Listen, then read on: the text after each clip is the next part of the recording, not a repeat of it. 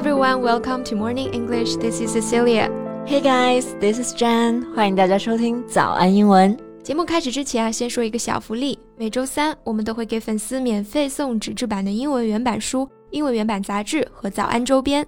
微信搜索“早安英文”，私信回复“抽奖”两个字，就可以参与我们的抽奖福利啦。没错，这些奖品呢都是我们老师为大家精心所挑选的，是非常适合学习英语的学习材料。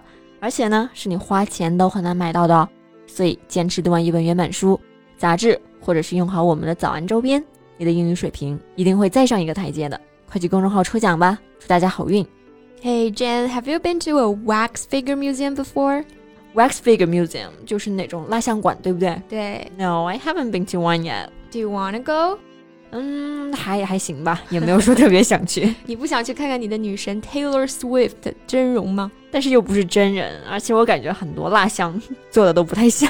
啊，这倒也是哈。就比方说，最近德国柏林的杜莎夫人蜡像馆为 Rihanna 雷哈娜打造的圣诞造型蜡像，就遭到了大家的群嘲。对我看到过那个蜡像的图片，只能说被骂的确实不冤枉啊。那我们今天就来聊一聊这个蜡像为什么会让大家这么的不满意啊？今天的内容呢，都整理成了文字版的笔记，欢迎大家到微信搜索“早安英文”，私信回复“加油”两个字来领取我们的文字版笔记。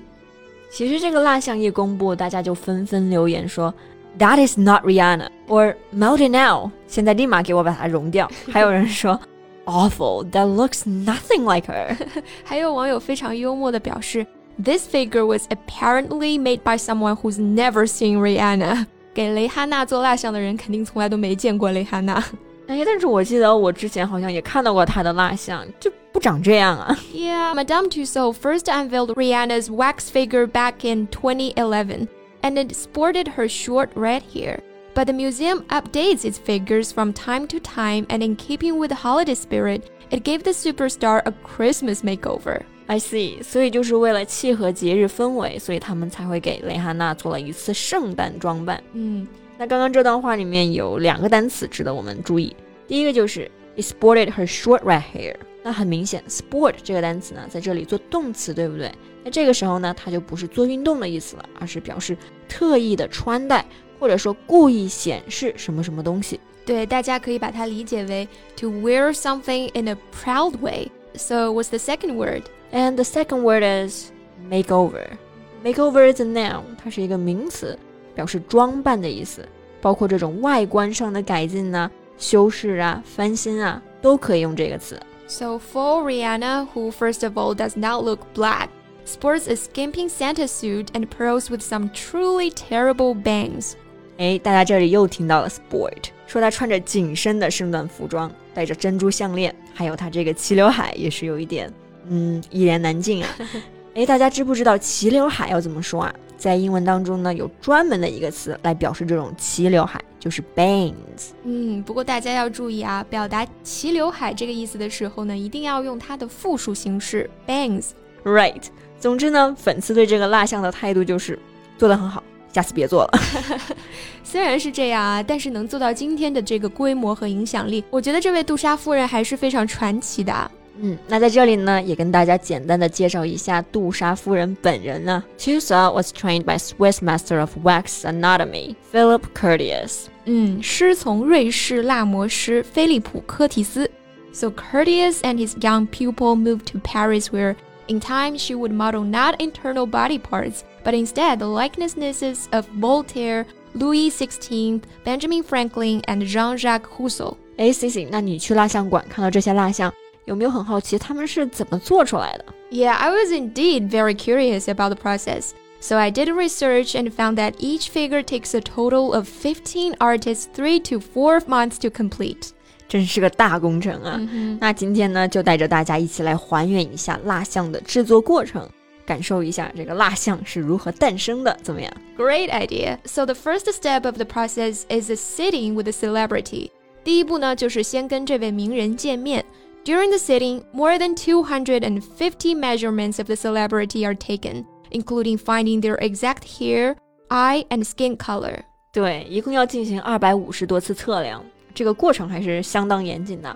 那我们描述测量这个动作，对什么东西进行测量，就可以说 take measurements of somebody or something. After the sitting is done, the figure is sculpted in clay. 嗯，接下来就是用粘土来雕刻人物。雕刻用 sculpt 这个动词。那我们说用某种材料雕刻成某样东西，就说 sculpt something in or from or out of something. Yeah, the sculptors have to make sure the measurements are exact and that their figure is starting to come to life. 嗯，前面说的二百五十次测量到这里呢，就显出其重要性了啊。如果测量足够精准，粘土雕刻出来就会栩栩如生。对，中文里面我们形容一个东西特别的逼真，就会像你刚刚说的一样，它栩栩如生，对吧？对。那英文当中也是一样，就是说这个东西好像活了过来。所以呢，我们就用 come to life 这个短语。嗯哼，Next, the molding process takes place. This is when the wax comes into play.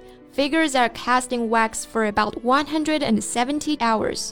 哎，到这一步，蜡像的蜡终于上场了。那我们刚刚讲了一个 come to life，表示栩栩如生嘛。那这里的 come into play 就是表示开始活动，或者说开始起作用的意思。So after a successful molding process, the hair insertion is next. 这个过程就厉害了啊！Each strand of hair is inserted individually by hand. This intensive process takes about six weeks to complete. 就是说，这些头发都是一小绺一小绺用手工插进去的。那这个大工程呢，大约要花六周的时间。嗯，这里有一个量词，大家可以注意一下，就是这个 strand，像我们说的一股线、一股绳子，或者是一绺毛发，都可以用 a strand of something 去表示。Next, oil paints are used to mimic the exact skin tone. Artists are sure to make the skin translucent and a realistic texture. 啊，所以这些蜡像的肤色都是用油画颜料来调的。那我觉得这种皮肤的质地和纹理还是挺难还原的。那我们常常会说一个东西的质地、手感好或者不好，甚至说一种食物的口感怎么样，都可以用 texture 这个词，它就表示质地、手感或者口感。So what next? Once the skin is finished, they insert the eye and the teeth. The eyes are matched exactly to the subject's eye color. The teeth are designed from a mold that's taken during the sitting. 嗯，然后就来到最后一个步骤了。The final step is finding a wardrobe for the figure. Generally, subjects will donate a wardrobe for their figures to wear.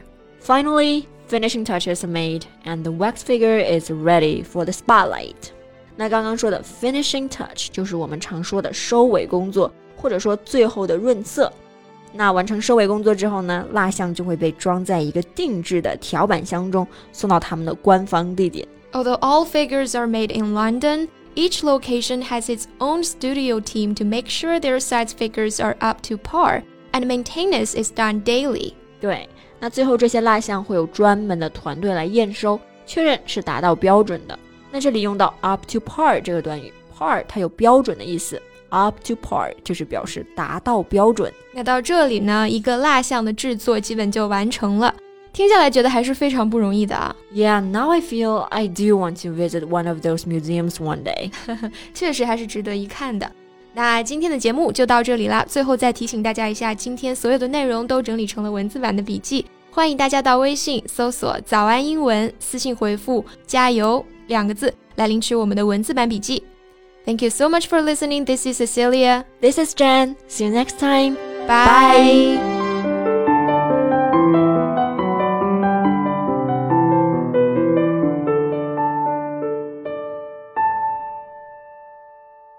This podcast is from Morning English. 学口语就来早安英文。